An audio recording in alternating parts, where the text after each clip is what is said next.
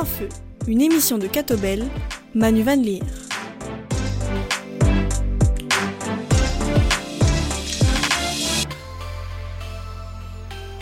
Bonjour à toutes et tous, bienvenue dans Plein Feu, une émission de Catobel avec Vincent Delcor, donc euh, directeur de la rédaction de Catobel. Nous avons le plaisir aujourd'hui de recevoir l'abbé Philippe Mahouet.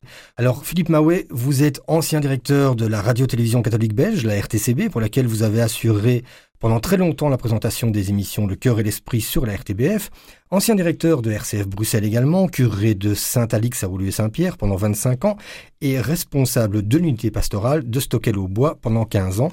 Bonjour Philippe Mahouet, bonjour Vincent. Bonjour. Bonjour à tous. Philippe Mahouet, vous êtes né le 26 mars 1948, vous avez donc 75 ans et vous voici arrivé à l'âge de remettre votre charge et de profiter d'une retraite bien méritée. nous y reviendrons.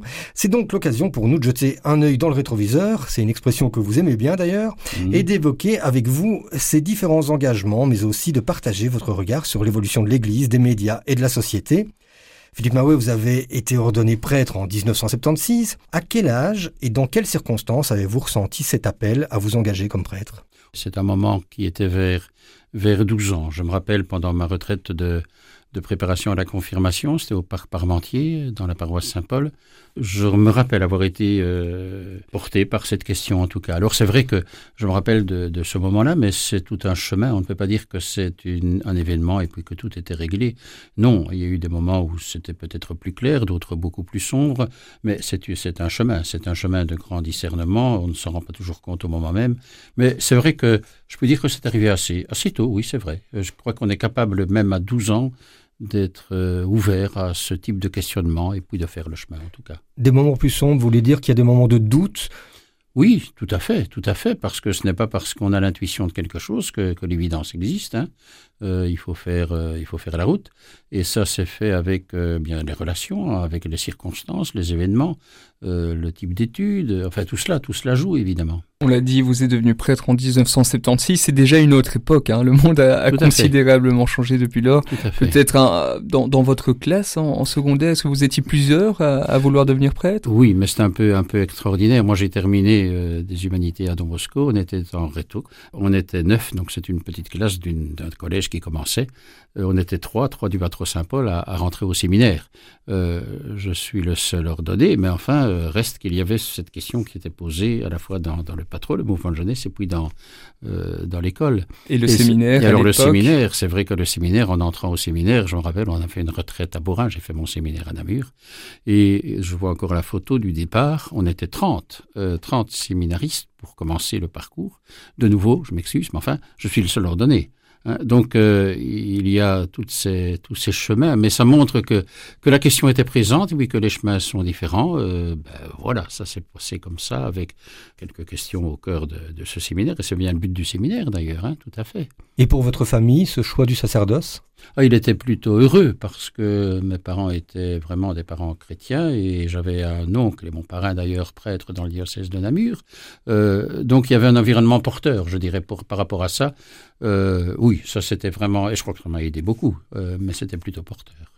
Alors les médias, c'est une part très importante de votre vie. Quels ont été vos premiers pas dans les médias? Euh, ben, C'est-à-dire qu'après le séminaire, justement, j'ai fait une licence en théologie à Louvain-la-Neuve. J'avais demandé de revenir à Bruxelles et je crois que les responsables du séminaire ont voulu vérifier si la qualité de la formation de Namur était compatible avec la pastorale de Bruxelles. Donc on m'a dit, euh, voilà, est-ce que ce serait bien d'être à Louvain-la-Neuve Ce qui était ma demande aussi. Donc j'ai fait une licence, comme on l'appelait à ce moment-là, en théologie dans une ville en chantier parce que c'était vraiment, il n'y avait pas d'église on a fait les Eucharisties dans le bureau de la Poste quand moi je suis arrivé. Donc c'était quand même une période avec euh, de la boue. On était dans, la gadoue, mais ça disait quelque chose de l'image de l'Église aussi. On a bâti des églises. C'était quand même quelque chose euh, d'important.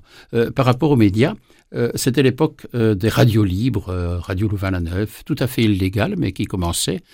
Et donc j'avais pris l'initiative de créer une émission déjà dans, pour la paroisse, une émission d'une heure que j'avais appelée Du canal à la source, le canal radio, la source qui était la chapelle à Louvain-la-Neuve, du canal à la source.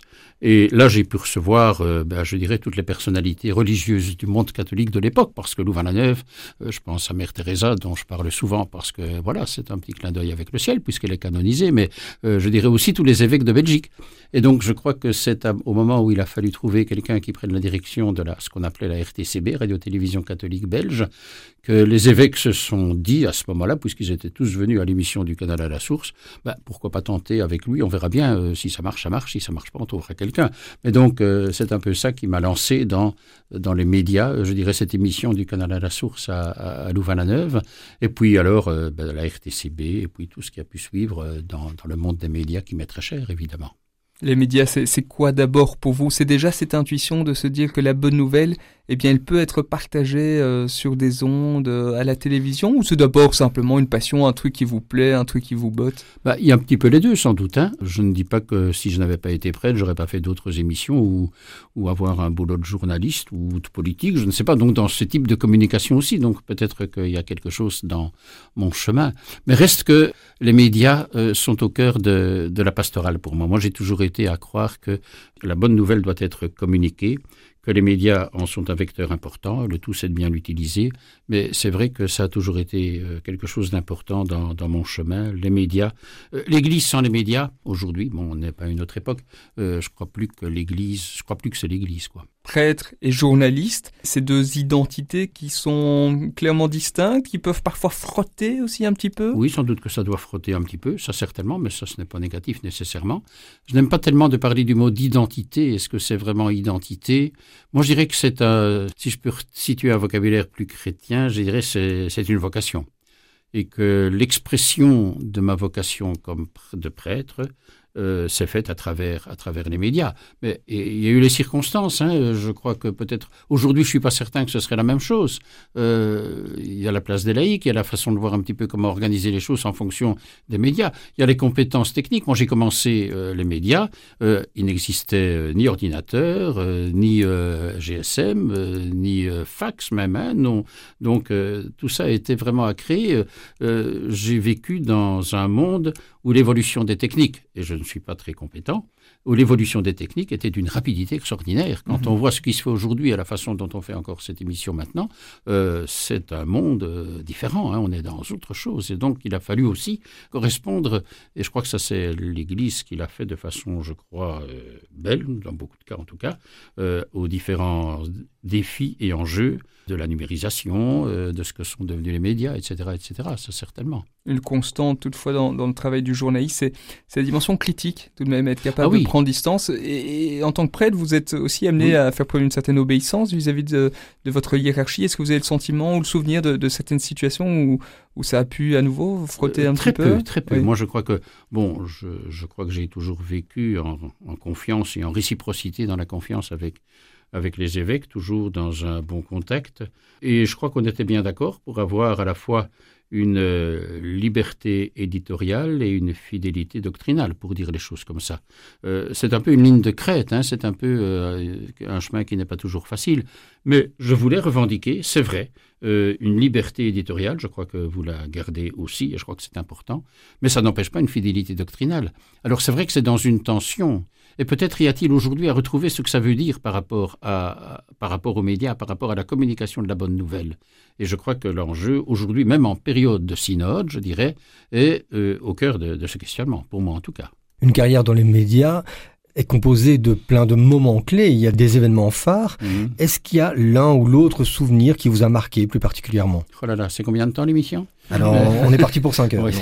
non, mais pour dire, euh, c'est vrai que, à la fois, je dirais presque tout événement dans les médias, pour moi, a toujours été plein de relief. C'est vrai qu'il y a des choses plus, plus quotidiennes, etc. Mais euh, la rencontre n'est jamais banale et donc c'est beaucoup de rencontres aussi. Euh, si je veux simplement pointer l'une ou l'autre chose, je dirais quand même ben, les JMJ. On a participé avec euh, la TV, la radio, à une série de, de JMJ, que ce soit Tcheskova, que ce soit Paris, que ce soit euh, Cologne, que ce soit Rome, que ce soit bon. Euh, je dirais, il y a eu là, et pour moi, sont, médiatiquement parlant, c'était des expériences fortes. Pour prendre un exemple très concret, je me rappelle avoir été pour la TV, et c'était avec l'abbé Armand Pirard, à qui on peut rendre hommage aujourd'hui aussi, aujourd'hui, à Tcheskova, en Pologne. Et donc, on était dans la tribune de presse et donc on assurait les choses par rapport à la TV. Et j'avais en, dessous quelqu'un qui était euh, de RCF. Euh, RCF, euh, c'était Lyon à ce moment-là, Fourvière, enfin le début de RCF, 91, 1991. Et ce gars-là est occupé à retransmettre euh, avec son micro ce qui se faisait à Tchestokova euh, dans euh, les différentes radios.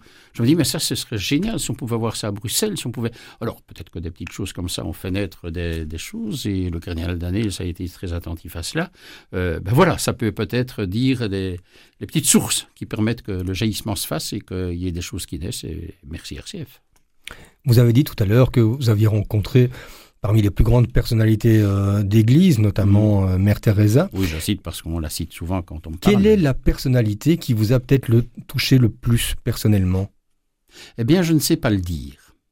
Parce que je crois que euh, c'est vrai qu'il y a des personnalités qui, qui, marquent et qui sont plus parlantes, plus prophétiques peut-être dans l'expression que d'autres, mais chacun a son lieu prophétique. Et moi j'essayais toujours de reconnaître dans, dans chacun ce qu'était la part prophétique dans laquelle il pouvait exceller pour pouvoir le communiquer au niveau de la foi. Et donc, c'est difficile. Aussi, il y a des. Euh, je me dis, mais c'est parce que, allez, une rencontre avec Noël Der Camara, on mangeait avant une rencontre, etc.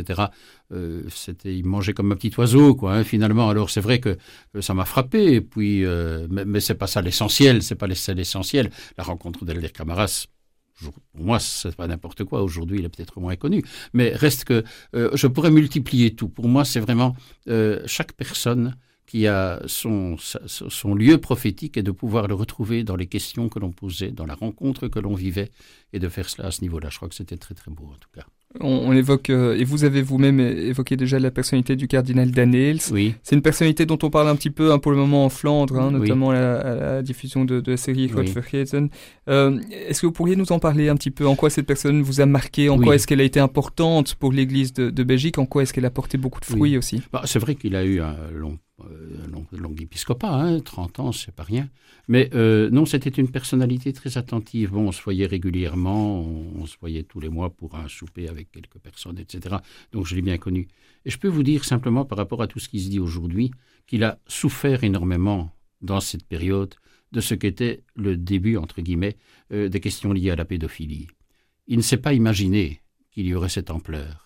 Il n'imaginait même pas, et, je crois parce que, euh, peut-être n'imaginant pas que les prêtres ici allaient, euh, je dirais, euh, révéler de telles attitudes dans les comportements qui sont quand même très, très, très graves. mais il s'en est pas rendu compte. Je crois que ça, ça, a été très dur et lorsqu'il a dû être appelé au tribunal pour une affaire Van der Leyen, je crois, je ne sais plus laquelle exactement, là ça a été vraiment, il m'a toujours dit aussi, il l'a dit à beaucoup d'autres, un moment le plus difficile de son épiscopat. donc c'est vrai que on était dans une période où il a fallu prendre la mesure, euh, parce que c'est venu vers ces années de son épiscopat, hein, mais prendre la mesure de, de la gravité et de l'ampleur surtout de, ce phénomène de la pédophilie parmi des membres euh, de l'Église, enfin et surtout des prêtres dans ce qu'on a vu dans les émissions. C'est grave, c'est très grave, mais je peux témoigner que le cardinal Daniels ne s'est pas toujours euh, rendu compte de l'ampleur que cela est prendre, certainement. On lui, reproche d'avoir euh, étouffé ou masqué certaines choses, c'est parce qu'il ne comprenait pas, c'est ça que vous diriez? Ah, Je n'ose pas aller, c'est sa conscience, mais je, sais que plusieurs fois il m'a dit non, je, n'imaginais pas que, ce soit si, si, si, grave finalement. Mhm. Hein. donc, euh, et quand on entendait, entendait parler dans certains pays autres que le nôtre en disant mais qu'est-ce qu'ils ont comme difficulté Heureusement qu'on n'a pas ça chez nous, quoi, à la limite. Euh, mais bon, euh, je crois que l'ampleur s'est révélée et donc euh, il a été confronté à ces questions et ça n'a pas dû être simple pour lui non plus. Mais n'a certainement pas voulu être un étouffoir, je ne crois pas. Mais il était au cœur d'un questionnement qui n'était pas auquel il n'était pas totalement préparé, je crois. Puisqu'on évoque cette question des abus sexuels sur mineurs au sein de l'Église, c'est une question à laquelle vous-même, vous avez été confronté avant qu'elle euh, soit exposée dans, dans la presse? Euh, Personnellement, directement, non. Mais je me dis ici, on est quand même devant un... C'était et c'est, c'est aussi encore hein, un séisme pour l'Église. Parce que c'est toute sa crédibilité qui tombe par terre pour beaucoup. Avec des questions qui sont énormes pour certains, euh, je dirais tous les prêtres sont des pédophiles. Il faut considérer quand même et reconnaître que c'est une minorité. Mais ça ne justifie rien, ça ne justifie rien. Mais l'usage qu'en fait les médias n'est pas toujours euh, pour que euh, le problème soit clarifié. C'est souvent pour que d'autres questions puissent surgir, que ce soit le financement des cultes, que ce soit d'autres choses. Mais c'est vrai que ça reste, quelle que soit l'ampleur, même si ça reste une minorité, du moins j'espère, sinon dans quoi, dans quoi vit-on, mais la crédibilité a, été ébranlée de façon terrible. Pour poursuivre sur cette thématique, vous avez assuré la responsabilité des messes en radio et en télévision. Et la semaine dernière, dans la foulée des réactions suscitées par la diffusion du documentaire Godvergeten, le patron de la VRT a évoqué la possibilité de stopper la retransmission des messes. Quelle est votre réaction par rapport à cette idée? Mais je me dis, euh, c'est peut-être un, ne pas prendre conscience de l'importance du, spirituel, même dans le service public, hein, et donc et de, le spirituel qui peut s'exprimer par le, le, cultuel aussi. Moi, je crois que c'est une responsabilité du service public de rendre compte de ce qui fait l'humain. Et dans l'humain, il y a le spirituel aussi. Alors on peut le rendre de différentes façons, etc. Mais je crois que rendre le culte, mettre le culte sur les antennes, enfin j'ai toujours défendu cela, est aussi une part de l'humain qui est ainsi révélée à travers les émissions qu'on réalise et à travers les cultes qu'on diffuse. Euh, il faut voir aussi par rapport aux décisions, parce que pour prendre euh, toujours l'exemple de la VRT, c'est vrai qu'il n'y a pas si longtemps, je ne sais plus quel ministre avait suivi par hasard sans doute la messe télévisée en entendant la lecture, la fameuse lecture de Saint Paul, Femmes, soyez soumises à vos maris, en disant ça on veut plus entendre, c'est pas possible. Mais c'est évident que il faut comprendre, etc. Mais qu'un ministre, au nom d'une lecture biblique, vienne dire finalement euh, on arrête les émissions, il faudrait peut-être comprendre ce qu'est le message d'abord transmis et quel est le contexte dans lequel cette diffusion de cette parole biblique a été transmise. Donc ça, euh, je crois qu'il faut faire la part des choses, mais euh, on risque des raccourcis, quoi, je veux dire, on risque des raccourcis. On peut encore défendre aujourd'hui la place de la foi, la place des émissions religieuses dans les médias généralistes? Non pas on peut, mais il faut. Ou bien alors il faut réfléchir à ce que c'est un service public. Et donc ne peut-être pas poser d'abord la question de savoir pourquoi il faut le faire, mais quelles seraient les raisons de ne pas le faire? Alors là, euh, bon, on peut prendre des questions d'audience. Et on, euh, moi, j'ai toujours dit, mais bien sûr, on a toujours, au niveau de la RTBF, travaillé avec la France, le jour du Seigneur particulièrement.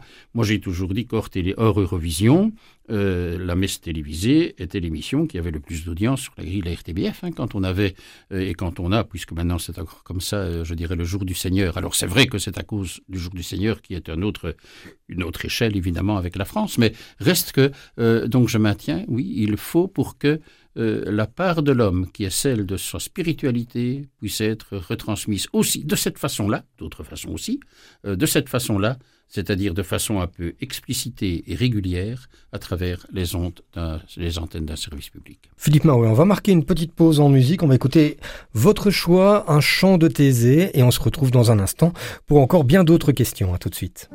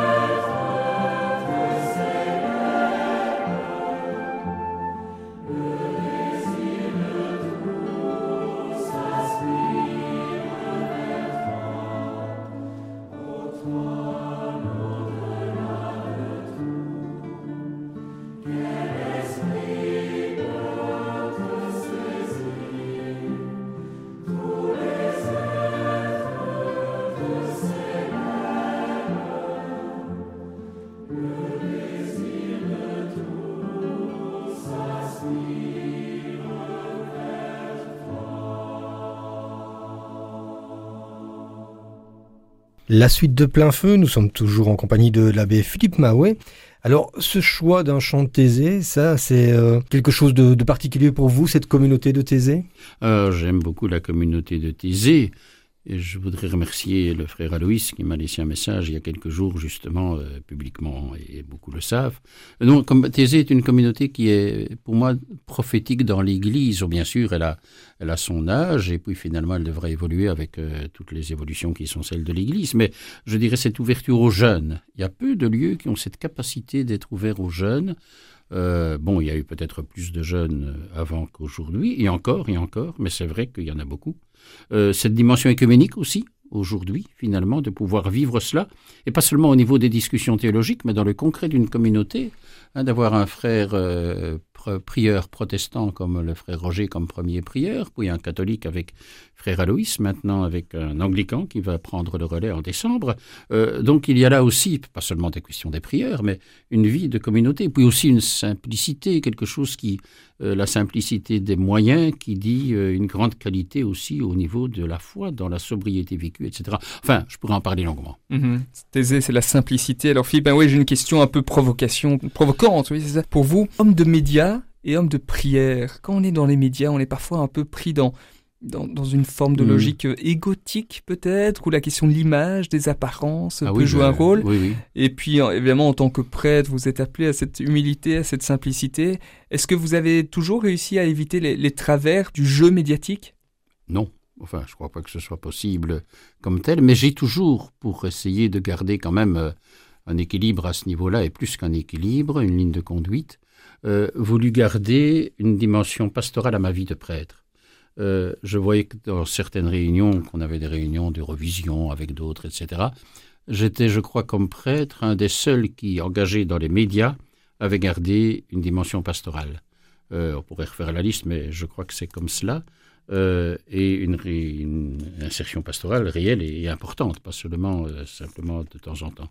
Et donc c'est vrai que ça m'a permis, je crois, de garder cet équilibre qui n'est jamais facile parce que le monde des, des médias, on connaît le monde des médias, un petit peu égotique, hein, c'est vrai, certainement, euh, mais le monde pastoral peut l'être aussi, hein, donc il ne mhm, faut pas non mhm. plus euh, considérer euh, l'opposition entre les deux. Mais reste que, voilà, je crois que ça a été de ma part en tout cas une façon de garder ou de maintenir ou de vivre un certain équilibre à ce niveau-là, mais la dimension pastorale a toujours été fondamentale dans, ma vie. On y vient à cette dimension pastorale, vous êtes le, curé un peu emblématique de, de cette paroisse de Saint-Alix en particulier. Emblématique emblématique, une figure importante hein, mm. de, cette paroisse.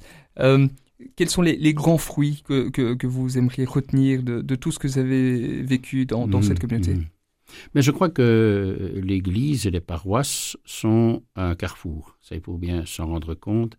Peut-être pas seulement par l'absence de prêtres et de vocations, qui est une grande question pour l'Église aujourd'hui, ça je le crois, euh, je ne mettrai même pas ça en premier point. Mais c'est vrai qu'il y, a, cette question, il ne faut pas la nier. Et donc, on a créé, et on a créé à Bruxelles notamment, euh, des unités pastorales.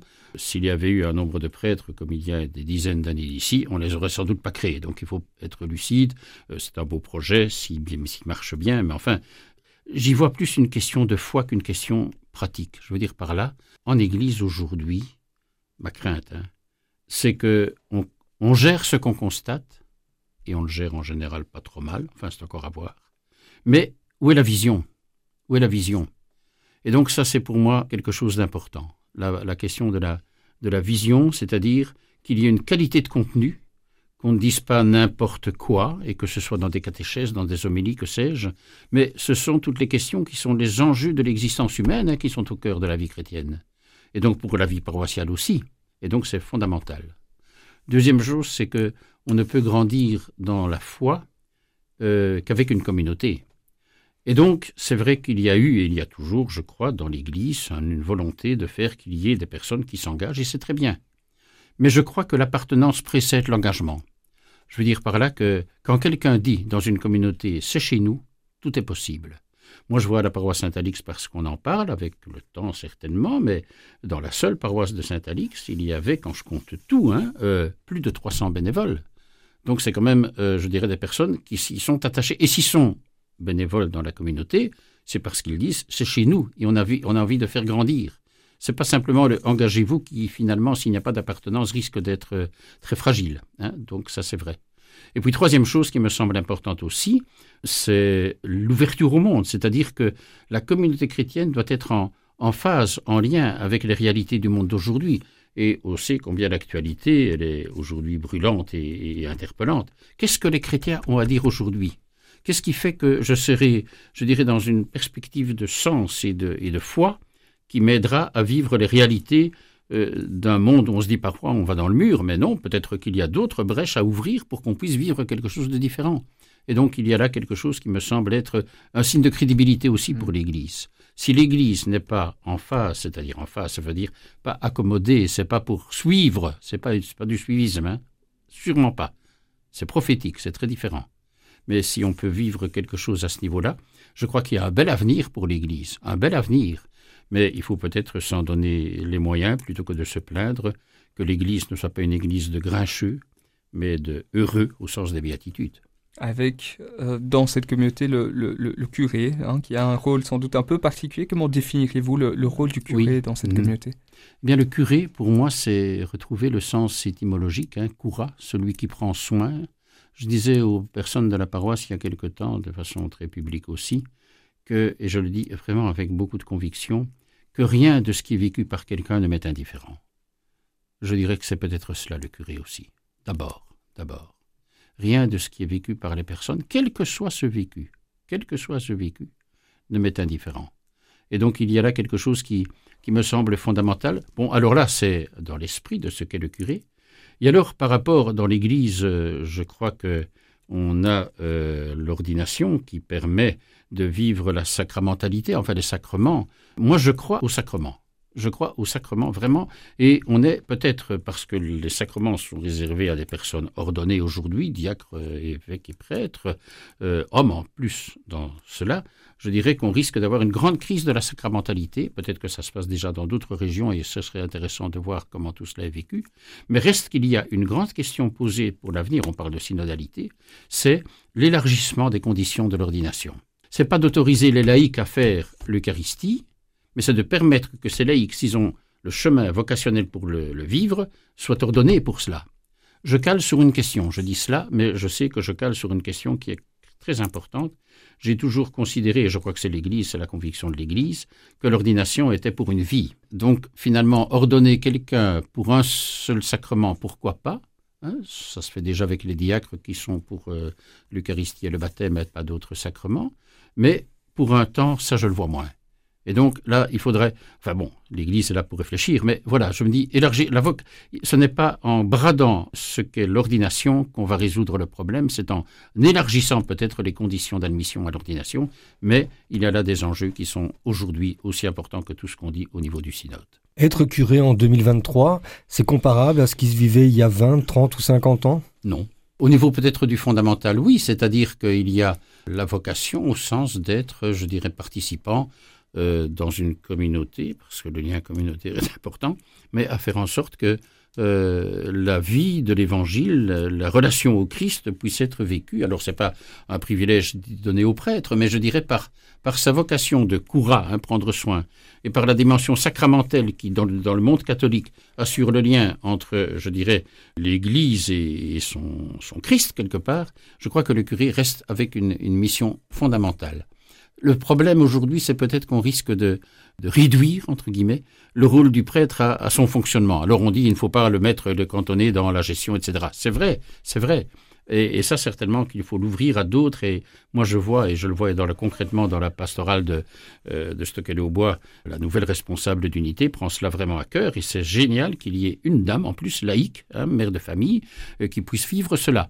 Mais c'est autre chose qu'une vocation de prêtre. Et elle le dit elle-même d'ailleurs. Et donc c'est cette articulation qu'il faut trouver pour ne pas être alors dans une relation de pouvoir, qui est-ce qui peut faire ci et pas faire ça, mais dans une complémentarité vocationnelle. Et cela, ça donne un avenir qui permet d'avancer dans, dans beaucoup de directions. Ce sont des audaces, mais les audaces peuvent être d'autant plus grandes qu'on est conscient des fidélités auxquelles il faut rester, euh, euh, je dirais, fidèle. Hein. Oui, c'est évident. Et face à une pratique en baisse, comment les prêtres aujourd'hui peuvent aller chercher euh, leur public, j'ai envie de dire? Par rayonnement, pas par prosélytisme, pas par marketing, Mais par rayonnement, moi, je, si je peux témoigner, euh, l'église était toujours pleine. Bon, voilà. Parce que les gens y attendaient quelque chose, vivaient quelque chose ensemble, ils vivent quelque chose ensemble. Je dirais, c'est, c'est par rayonnement. C'est par rayonnement. Il n'y a pas d'autre, d'autre solution. Mais les nouveaux prêtres, ils doivent être présents dans les médias, ils doivent être présents sur les réseaux sociaux? Ils doivent être présents où leur vocation trouve qu'ils seront bons, parce que nommer certains prêtres dans les médias, c'est peut-être faire couler les médias. Hein, euh, bon, certains. Euh, et peut-être ne pas les nommer, c'est se priver de quelqu'un qui aurait à démultiplier des choses avec les laïcs que, vous êtes et qui sont et qui sont ici. Et, alors à ce moment-là, on entre dans un vrai visage d'Église. Mais donc, euh, on est beaucoup plus que dans la réflexion sur un organigramme on est sur un chemin vocationnel qui permet à chacun de donner le meilleur de lui-même. Et moi je crois que lorsque quelqu'un, prêtre ou pas d'ailleurs, quand on lui permet de vivre pleinement ce qu'est son charisme propre, il est extraordinaire dans ce qu'il peut déployer. Et à vous entendre, ça veut dire aussi qu'on peut adapter les structures aux personnes qui sont disponibles peut-être se, demander jusqu'où est-ce qu'on doit pousser cette logique. Aujourd'hui, on, est, on est quand même encore fortement dans une logique paroissiale, territoriale. Mhm. Est-ce qu'il faut se dire, ben non, les prêtres diocésains ne doivent peut-être plus nécessairement être à la tête d'une paroisse s'ils sont meilleurs sur YouTube ou dans les hôpitaux ou dans les prisons? Peut-être qu'on peut dire ça, mais je ne dis pas. Je dis, j'ai dit dans le même temps que euh, la paroisse, pour moi, reste très importante qu'on appelle paroisse, unité pastorale ou autre chose, peu, enfin pas peu importe, mais pour moi, la paroisse, au sens paroisse du mot, est, est importante. Euh, si on se prive, de, donc c'est pas simplement pour des structures à garder, etc. Mais réfléchissons avant de bouger trop à certaines choses. Pour moi, la paroisse, c'est le lieu du tout venant. Où sont aujourd'hui les lieux du tout venant? Parce que si on n'est pas attentif à ce qu'est le tout venant, on risque de faire une église club. Ceux qui sont euh, un petit peu les, les adeptes, entre guillemets, euh, réguliers de nos célébrations, et c'est très bien, c'est très bien. Mais s'il n'y a pas le souci de casser la coquille pour aller plus loin, euh, on est dans une église club, et je crois que c'est un risque énorme aujourd'hui de se satisfaire, entre guillemets, de se satisfaire d'une église club qui est euh, très proche de toutes les dérives sectaires qu'on pourrait regretter après. Peut-être encore une question sur la, question de la durée. On l'a dit tout à l'heure, vous êtes resté pendant 25 ans à Saint-Alix. Est-ce que vous pensez que c'est bien, que c'est trop? Qu'est-ce que vous donneriez comme conseil? Si vous étiez évêque, au fond, est-ce que vous accepteriez que des prêtres restent aussi longtemps ou vous favoriseriez euh, une certaine mutation plus rapide? Bah, Je sais qu'on est euh, fort pour les mutations. Moi, je suis resté 25 ans. Je dis ceci, et j'en ai parlé avec les évêques, donc j'en parle à l'aise. Moi, je, vous, je compare, et je me compare donc comme prêtre, à un arbre quand on regarde les arbres, il y en a certains, euh, on le transplante une fois et ils crèvent. Il y en a d'autres, plus on les transplante, plus ils grandissent. Mais les prêtres, c'est la même chose. Alors, il faut voir un petit peu dans un discernement, et c'est ici qu'on trouve toute l'importance de ce que ça veut dire, mais dans le discernement, à qui on veut rendre service? Alors c'est vrai que peut-être euh, la communauté, dans certaines relations avec un prêtre, demanderait qu'il ne reste pas trop longtemps. Ça, ça, il faut peut-être un discernement et les évêques n'ont pas le boulot facile à ce niveau-là, ça je conçois. Mais reste que de rejoindre la personne toujours pour que l'humain soit premier. Et quand l'humain est premier, on a des résultats, euh, entre guillemets, des, des, des fruits qui sont absolument extraordinaires et avec une belle saveur être euh, responsable d'une paroisse ou l'unité pastorale, c'est aussi entretenir des liens avec certains responsables politiques, un bourgmestre particulièrement. Euh, ah, j'y crois, oui. Et effectivement, c'est quelque chose qui a été important pour vous. On a, on a vu d'ailleurs Benoît Sorex, hein, le bourgmestre de Louis-Saint-Pierre, euh, être présent aux festivités de votre hommage. Mhm. c'est une dimension importante pour l'Église d'entretenir cette bonne relation avec les pouvoirs publics? Ben, c'est important pour moi. Je suis très racine. Je, bon, voilà, je connais bien tous les gens qui sont là dans, je dirais, le, le conseil communal, final euh, majorité, opposition, peu importe, peu importe, euh, mais en rendant grâce à tous ceux qui y sont. Non, pour moi, il y a peut-être à retrouver euh, des liens avec le politique, mais de nouveau, en termes de crédibilité, pas simplement pour aller chercher des sous parce qu'on a peut-être des sous qu'on n'a pas. Hein, donc c'est pas ça que S'ils en ont, il faut qu'ils le partagent. S'ils en donnent à des sportifs, peut-être qu'il faut donner à des, à cultuels aussi. Hein. Donc ça, c'est un autre débat. Mais reste que euh, le contact avec le politique est aujourd'hui quelque chose de fondamental pour autant qu'il soit justement ce lien avec ceux qui ont la responsabilité de la gestion de la cité. Et je crois que rien d'humain n'est étranger à qui est chrétien et qui est prêtre. Et donc c'était important à ce, à ce que chacun, moi premier, puisse être en contact avec le politique plus que la politique. L'abbé Philippe Maouet est notre invité dans Plein Feu. On se retrouve dans un instant pour la troisième partie de cette émission.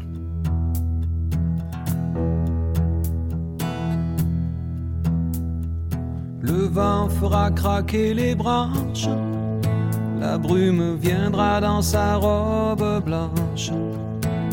Il y aura des feuilles partout couchées sur les cailloux. Octobre tiendra sa revanche. Le soleil sortira à peine. Nos corps se cacheront sous des bouts de laine. Perdu dans tes foulards, tu croiseras le soir octobre endormi aux fontaines.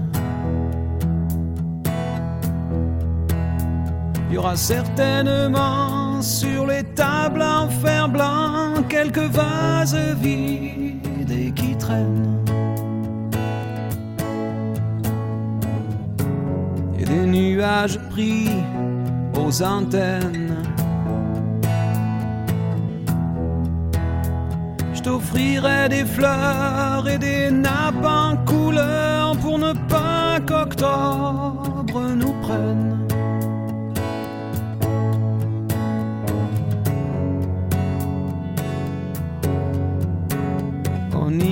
tout en haut des collines. Regardez tout ce qu'octobre illumine. Mes mains sur tes cheveux, des écharpes pour deux devant le monde qui s'incline.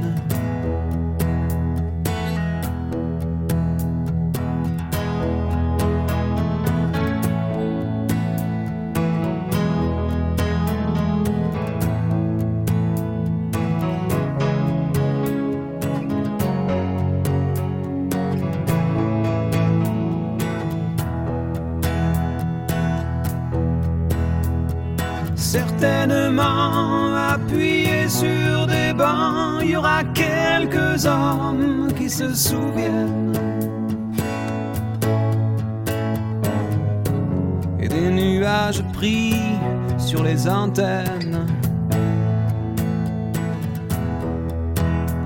Je t'offrirai des fleurs et des nappes en couleur pour ne pas qu'octobre nous prenne.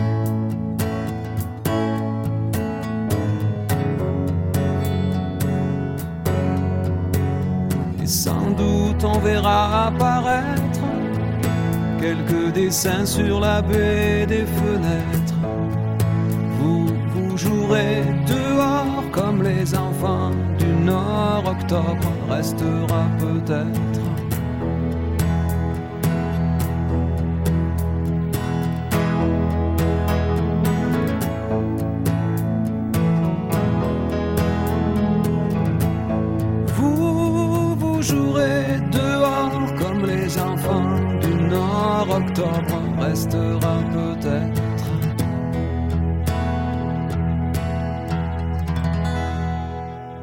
Nous sommes toujours dans plein feu avec Vincent Delcor et notre invité Philippe Maouet. Abbé Philippe Maouet, la question de l'avenir de l'Église, c'est quelque chose qui vous tracasse? Vous le voyez comment cet avenir de l'Église aujourd'hui? Ben Je le dirais, je le vois à condition de ne pas oublier le présent et d'être lucide par rapport à son passé.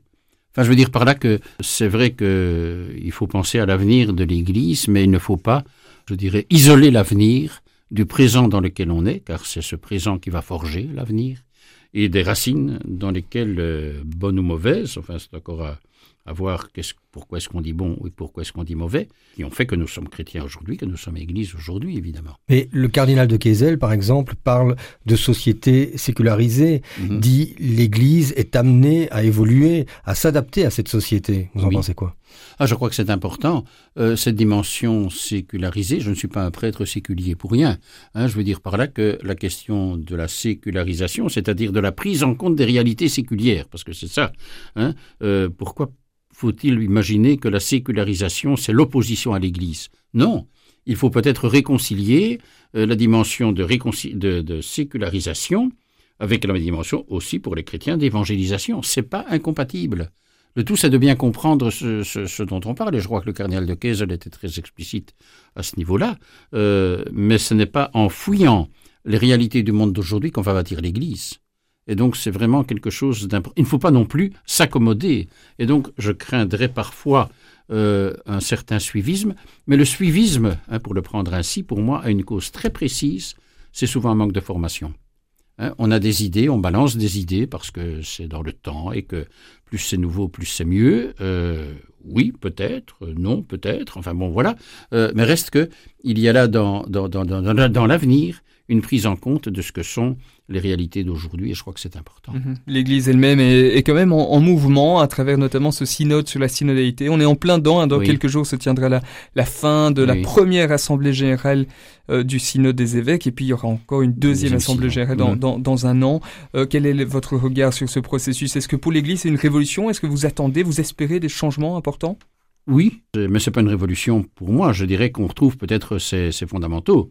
Euh, et que, comme on l'a dit beaucoup, euh, bien sûr, on oppose toujours l'Église synodale à l'Église cléricale. Hein, je crois que, que c'est vrai qu'il y a des choses à faire. Et je crois que là, euh, par rapport à ce synode, ce qui est assez caractéristique, c'est que plus que les autres, je crois, il a été préparé au niveau local.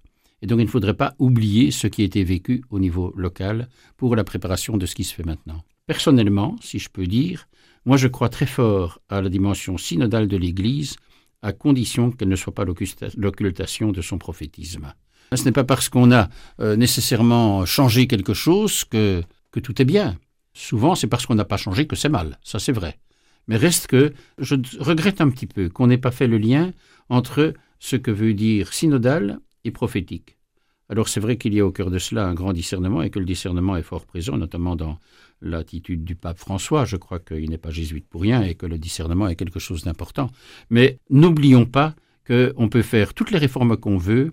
Si c'est de la tuyauterie, si c'est de façade, ça n'avancera rien. Et on sera content un moment, mais on verra vite que c'est sans effet. Tandis que si on trouve que ces changements sont vécus en fidélité à l'enseignement et à ce qu'est la parole de l'Évangile, et il faut pouvoir, il n'y a pas qu'une façon de comprendre, et puis aussi, je dirais de façon prophétique par rapport aux questions de notre temps, là je crois que l'avenir peut s'annoncer radieux. Prophétique, hein, Philippe Maouet, c'est un terme que vous utilisez à plusieurs reprises, mais, ça veut dire quoi concrètement, et notamment face aux défis de notre temps, et on sait qu'ils sont nombreux, que ce soit les défis climatiques, les guerres évidemment qui sont nombreuses, les migrations, il y en a d'autres. C'est quoi une église prophétique pour aujourd'hui?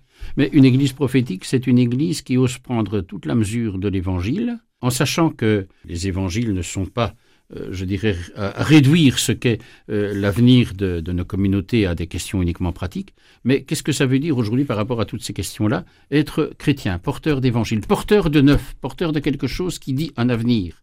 Et prophétique, c'est en avant de nous en avant de nous par rapport à ce que nous a dit le Christ, et j'y crois très fort, mais de redécouvrir qu'il n'y a pas qu'une seule formule, parce que ce serait dangereux de faire du prophétisme quelque chose de fossilisé et, dont on ne sait plus sortir, mais il reste que finalement prophétique pour moi, c'est prendre la mesure de ce que sont les questions d'aujourd'hui et d'oser une nouveauté qui finalement est toujours dans le sens de la fraternité et dans le sens de ce qu'est notre destinée. Moi, j'insiste beaucoup pour le prophétisme sur ces deux aspects. Notre vécu d'aujourd'hui, c'est la fraternité, pour le dire en un mot, et le pape en a parlé dans son encyclique, et de ne pas éliminer toutes les questions liées à notre destinée. Il y a quelque chose qui dit un avenir qui est au-delà même de la mort. Est-ce qu'on ose encore le dire? Non pas pour euh, réduire les questions d'aujourd'hui en disant ce sera bien pour après la mort et tu seras heureux à ce moment-là. Non, mais je dirais aujourd'hui, c'est toute la question du royaume et du salut, mais du royaume, déjà là et pas encore. Mhm. Et donc prophétique, c'est vraiment être dans une attitude qui permet de prendre la mesure de ce que c'est la réalité du royaume de Dieu tel que révélé dans les évangiles pour un avenir qui est celle qui est l'avenir de notre destinée. Prophétique, est-ce que ça doit aussi rimer avec politique, une église qui prenne position concrètement sur des dossiers mhm. qui mhm. se posent dans la vie publique? Parfois certains laïcs reprochent à l'église d'intervenir sur l'espace public et disent que les religions doivent rester dans, dans la vie privée. Qu'est-ce que vous en pensez? Moi, je crois qu'il y a trois dimensions qui sont fondamentales dans la vie du chrétien, hein, et donc de l'Église. C'est le politique, oui, l'éthique et le mystique. Et ça, ça donne du prophétique. Enfin, je ne vais pas faire des jeux de mots là-dessus. Mais je veux dire ici, euh, ce triptyque, ce triptyque du mystique et de redécouvrir ce que ça veut dire euh, être mystique aujourd'hui, hein, du politique, comme on en a parlé, du politique, et de l'éthique, dit quelque chose, résume pour moi, si on articule les trois, et si on n'élimine pas l'un des trois, ce qu'est véritablement le prophétique. Vous avez parlé d'une volonté de changement dans l'Église, d'évolution, mais est-ce que ce changement n'est pas demandé davantage dans les pays européens? Est-ce qu'on ne risque pas de se retrouver face à une Église à deux vitesses par rapport à d'autres continents? Si, à propos de ça, si je peux dire, la journée missionnaire, la journée de la mission universelle de l'Église, hein, Je réfléchissais à ça dans un contexte qui est celui de nos régions. Il n'y a qu'à voir nos différentes paroisses et vicariats et diocèses. Avez-vous remarqué le nombre de prêtres étrangers qui viennent ici, hein, pour le moment, et qui sont dans nos, paroisses? Ils sont nombreux, euh, avec des réussites, entre guillemets, de nouveau, je m'excuse tous les guillemets, mais hein, qui sont positifs ou négatifs. Mais reste que, aujourd'hui, si tous ces prêtres sont là, quelles que soient les raisons plus personnelles, si on les nomme, c'est qu'il y a vraiment un déficit et qu'il y a donc, euh, je dirais, euh, une façon, une suppléance, une suppléance à assurer. Si on est avec des prêtres qui sont là en termes de suppléants par rapport aux ceux d'ici qui n'existent pas, on va dans le mur. Moi, je crois que ce qui serait intéressant, et je le proposais à des paroisses aussi, c'est que les prêtres africains, ou bien polonais, ou bien sud-américains, peu importe ceux qui sont chez nous, puissent aussi nous mettre en lien avec leur communauté d'origine, avec ce qu'a été leur vocation dans leur diocèse, dans leur congrégation. Alors on crée un partenariat qui permet que finalement les différences culturelles qui existent de toute façon ne deviennent pas des obstacles, mais idéalement, c'est sûr qu'il faut y travailler, des richesses partagées. Mais à partir du moment où on a simplement, on dit, ben on n'a plus de prêtre, on va en nommer un parce qu'on en a un sous la main qui peut-être euh, fera l'affaire, euh, ça n'ira pas loin non plus. Ça ne nie pas les charismes et les qualités de chacun, hein, c'est autre chose. Mais donc, si on veut que ces différences culturelles puissent exister, il faut peut-être avoir des partenariats qui situent notre identité européenne, peut-être ici, enfin identité, dans le contexte d'une pluralité qui est celle de l'universalité de l'Église. Et peut-être qu'on est à ce carrefour-là, et que les Africains, les Sud-Américains, les Asiatiques peut-être surtout aujourd'hui, peuvent nous apporter des choses qu'on n'imagine pas euh, par rapport à l'avenir de l'Église dans nos régions. Mais à condition de ne pas de nouveau, on ne va pas devenir des Asiatiques si on ne l'est pas, mais de pouvoir bénéficier de l'apport en étant pleinement alors, je dirais, à l'aise par rapport à notre identité, pour prendre le mot, qui est la nôtre ici dans nos régions, qui a une belle histoire d'ailleurs, il faut peut-être pas l'oublier. Une église plus ouverte, c'est absolument ce qu'il faut plaider aujourd'hui? Sûrement, sûrement, mais en tout cas, il faudra voir euh, de quelle ouverture il s'agit. Est-ce que l'ouverture, ça veut dire la nouveauté? Est-ce que l'ouverture, ça veut dire être ouvert à n'importe quoi? L'ouverture aux prêtres mariés, l'ouverture euh, aux, femmes euh, à qui on donnerait un ministère, ce genre de dossiers, on doit les aborder aujourd'hui en 2023 ben, Plus que sûr, plus que sûr. Et c'est évident que, je dirais, par rapport aux prêtres mariés, euh, l'enjeu, d'ailleurs, euh, on a l'air de trouver ça comme une grande nouveauté. Moi, j'ai souvent célébré des Eucharisties avec des prêtres mariés. Leur épouse était dans l'assemblée au premier rang. Euh, c'était des prêtres de rite byzantin ou orientaux. c'est pas quelque chose de si extraordinaire. Hein. Alors, si on pouvait découvrir que le célibat est important, mais je dirais comme, comme choix, pas comme fardeau à porter. Je crois qu'il y a quelque chose qui pourrait se faire et que ces nouveautés euh, sont là devant nous et qu'il faut pouvoir les prendre à bras le corps. C'est vrai que, par exemple, euh, moi je me dis, est-ce que ce n'est pas l'occasion de découvrir le célibat pour ce qu'il est vraiment? Un choix. Mais un choix, et, que des laïcs aussi, et j'en connais, puissent vivre ce choix même par vocation, hein, pas sans nécessairement être prêtre. Mais donc, il y a des ouvertures possibles qui me semblent être fondamentales. Le danger, ce serait, au nom de je ne sais quoi, de refuser la question.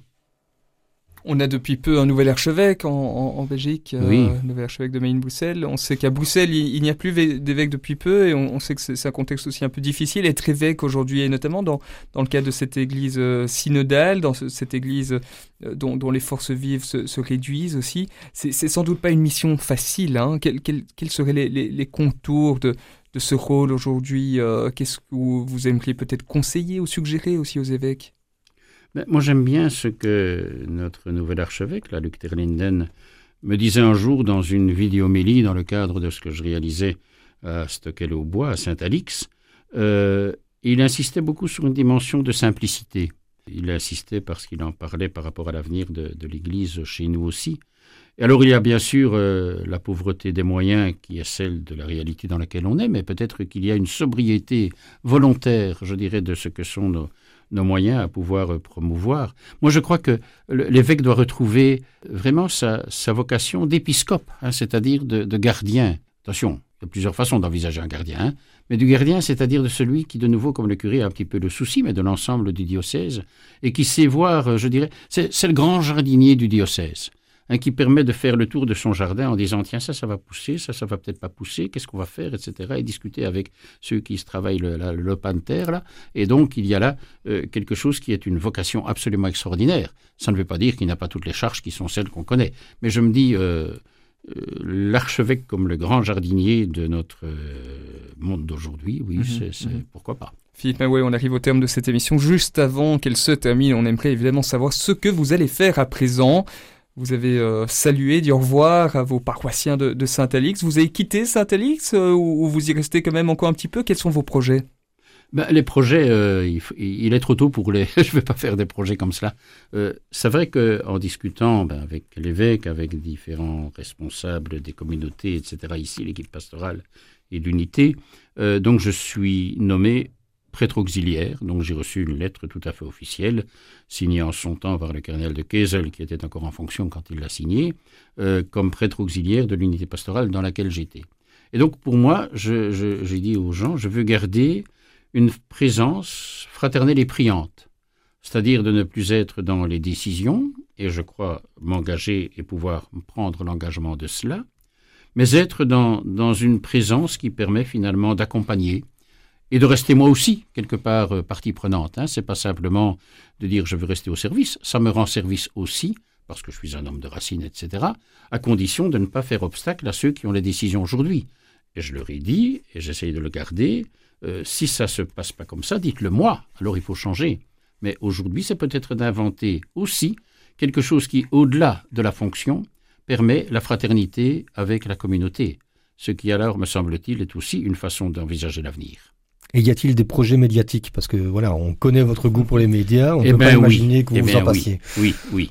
Euh, oh, je ne sais pas si je peux en parler parce qu'ils ne sont pas encore tout à fait réalisés, mais euh, oui, je voudrais garder avec les personnes avec lesquelles j'ai fait les vidéos Méli euh, un lien YouTube hein, pour garder. et alors je réfléchis, mais ça, je n'ai pas encore tout à fait au point. Quelque chose qui ne fasse pas ce que les autres font et mieux que ce que je pourrais faire, mais qui ait une originalité qui permettent d'apporter sa petite pierre, euh, modeste, mais et, peut-être moi de garder euh, ce virus hein, qui est en moi euh, pour en contaminer peut-être encore quelques-uns à travers YouTube. On peut peut-être en, quelques secondes rappeler le, principe des vidéos Mélie. C'est un format qui est né pendant la période du Covid. Oui, c'est pendant la période du Covid, donc le 20 mars 2020 pour être précis. Pour garder le contact avec les personnes, on a créé une euh, chaîne vidéo stockée au bois sur, sur, YouTube. Et alors pendant la première partie, vraiment toutes les semaines, hein, pendant plus d'un an, on a gardé le contact avec euh, les personnes. Euh, J'avais des personnes, et ils sont toujours là, qui ont des compétences extraordinaires et un dévouement plus qu'extraordinaire pour pouvoir le réaliser. Et donc chaque semaine, on mettait sur YouTube, puis on est passé alors à tous les 15 jours quand la pandémie euh, est un, petit peu moins forte. Et on a gardé le rythme mensuel quand c'était pas terminé, puisque c'est jamais terminé, mais quand on vit dans la situation d'aujourd'hui, parce qu'on avait fait l'expérience que ce lien-là peut être un, lien qui, est extraordinaire. Et euh, vous pouvez aller voir dans la vidéo Mélie, la dernière, le nombre de personnes euh, donc certains d'entre vous d'ailleurs qui ont participé à cela, euh, c'est assez extraordinaire et ça permet des rencontres que, que les médias d'aujourd'hui peuvent mettre au service de la communication de la foi et du témoignage de l'Évangile de beaucoup d'autres. Eh bien, Abbé Philippe Mahoué, un tout grand merci pour cet échange qui était très riche euh, en enseignement, en analyse. Merci également Vincent Delcor pour la présentation de cette émission et merci à tous de nous suivre régulièrement dans plein feu. Très belle journée. Au revoir. Merci.